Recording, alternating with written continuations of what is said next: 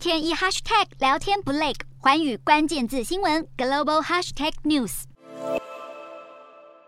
国有一名男子在去年耶诞节的时候，他持着十字弓擅闯进温莎城堡，遭到逮捕。而英国检方十七号对法院表示，这名男子事发当时曾经告诉保护官，他是要杀害女王。好，这名二十岁的男子叫柴尔，他擅闯温莎城堡，而本月稍早已经被控犯下叛国罪。事发当时，英国女王伊丽莎白二世正与她的家属在温莎城堡里欢度。耶诞节，检察官就表示，当时温莎城堡一名保护官正在执勤，他看到了闯进来的柴尔，柴尔就告诉保护官，来到温莎城堡是为了要杀害女王。随后，其他人员一起将他逮捕，而检察官也认为柴尔的犯案动机绝不可轻纵，以免造成模仿风气。